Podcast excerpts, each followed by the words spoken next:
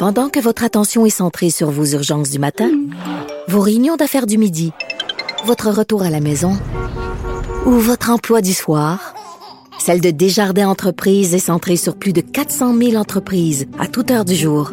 Grâce à notre connaissance des secteurs d'activité et à notre accompagnement spécialisé, nous aidons les entrepreneurs à relever chaque défi pour qu'ils puissent rester centrés sur ce qui compte, le développement de leur entreprise.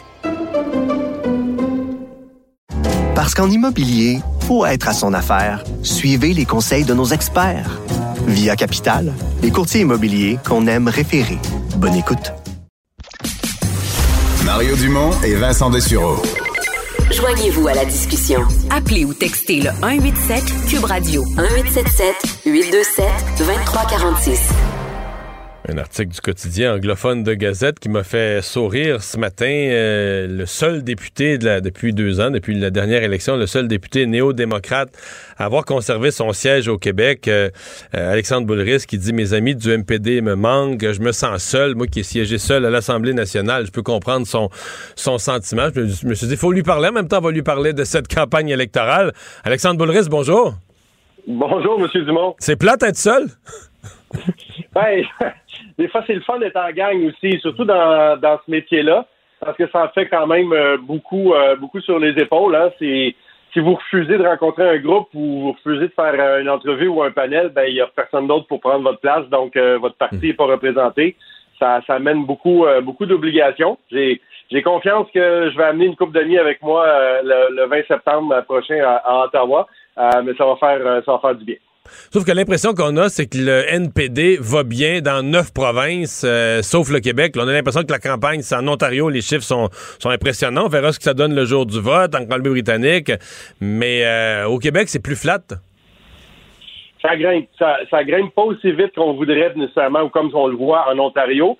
Mais tu sais, la dernière fois, j'étais tout seul, mais je représentais, quand, je représentais quand même la voix de près d'un demi-million de Québécois et Québécoises qui avaient voté pour le NPD. Une chose est sûre, c'est que cette année, là, on va avoir encore plus de monde au Québec qui vont voter pour le NPD.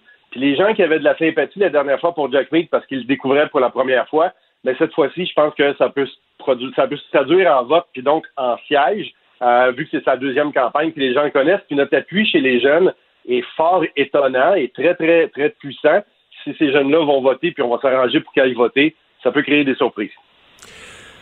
Euh, est-ce que, parce que vous, avez souligné euh, il y a quelques jours, c'était très bien fait d'ailleurs, les dix ans du décès de, M. Jack Layton, puis c'est une occasion évidemment de peu rappeler son rôle historique à l'intérieur du NPD quand même quelques commentateurs, puis j'en étais, là, je regardais ça, je me disais, ouais, on souligne Jack Layton, mais si Jack Layton a connu autant de succès euh, au Québec, euh, c'est parce qu'il y avait la déclaration de Sherbrooke, qui avait amené le NPD dans un, respect des juridictions, euh, oh. les pouvoirs du Québec en immigration, un respect de la langue française. Je veux dire, on est à des années-lumière de ça. Le NPD est revenu un parti plus centralisateur que jamais dans son histoire.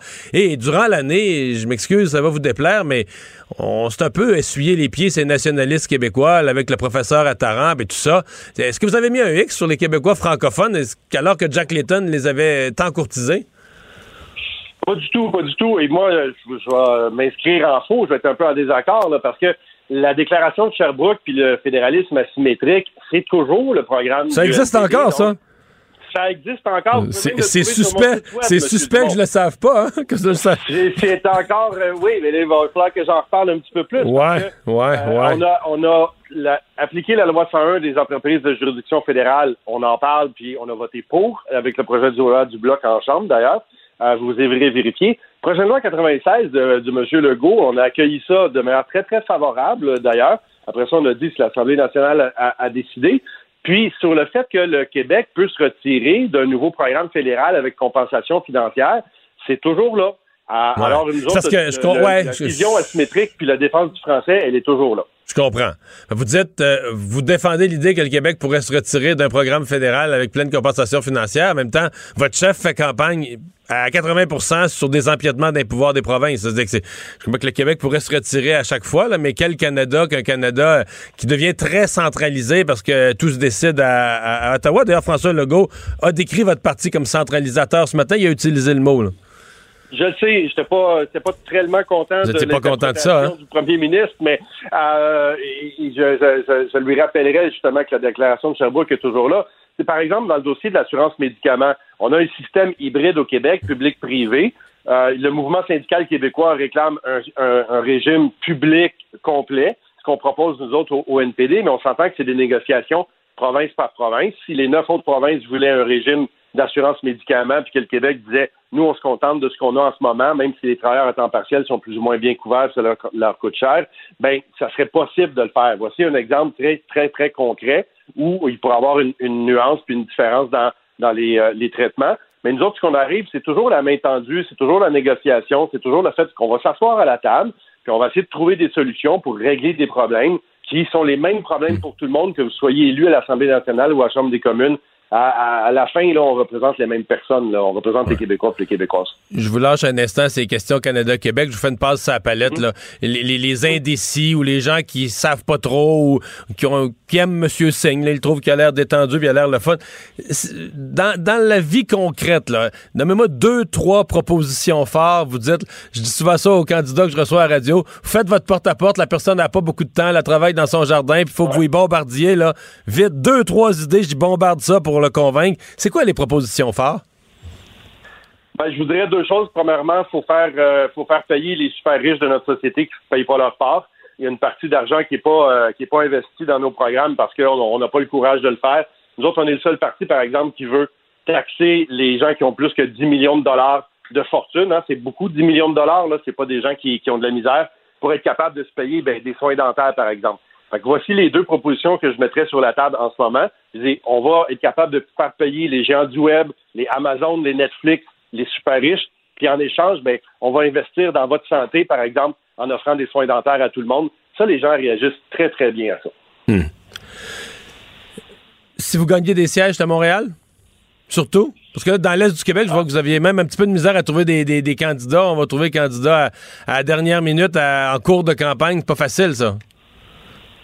Euh, c'est la réalité. On est en avance sur notre calendrier qu'on avait en 2019, je, dirais, M. Dumont. Mais tu sais, c'est sûr que les, des comtés urbains avec des jeunes, des étudiants, euh, c'est des, endroits qui sont favorables pour nous. Donc, on pense évidemment au plateau Mont-Royal où euh, Nima Machouf pourrait gagner contre, contre Steven Guilbeault, mais aussi à Québec avec Camille Esther dans Beauport-Limoilou où il y a un vote progressiste qui est fort. Puis des anciens députés qui reviennent, hein, François Choquette, Brigitte Sans-Souci, qui ont des racines, qui ont des réseaux locaux. Oui, il y en a un. François dans l'Est du Québec, il y en a un, François Lapointe, il revient, un ancien de vos députés, il revient libéral, que c'est ça?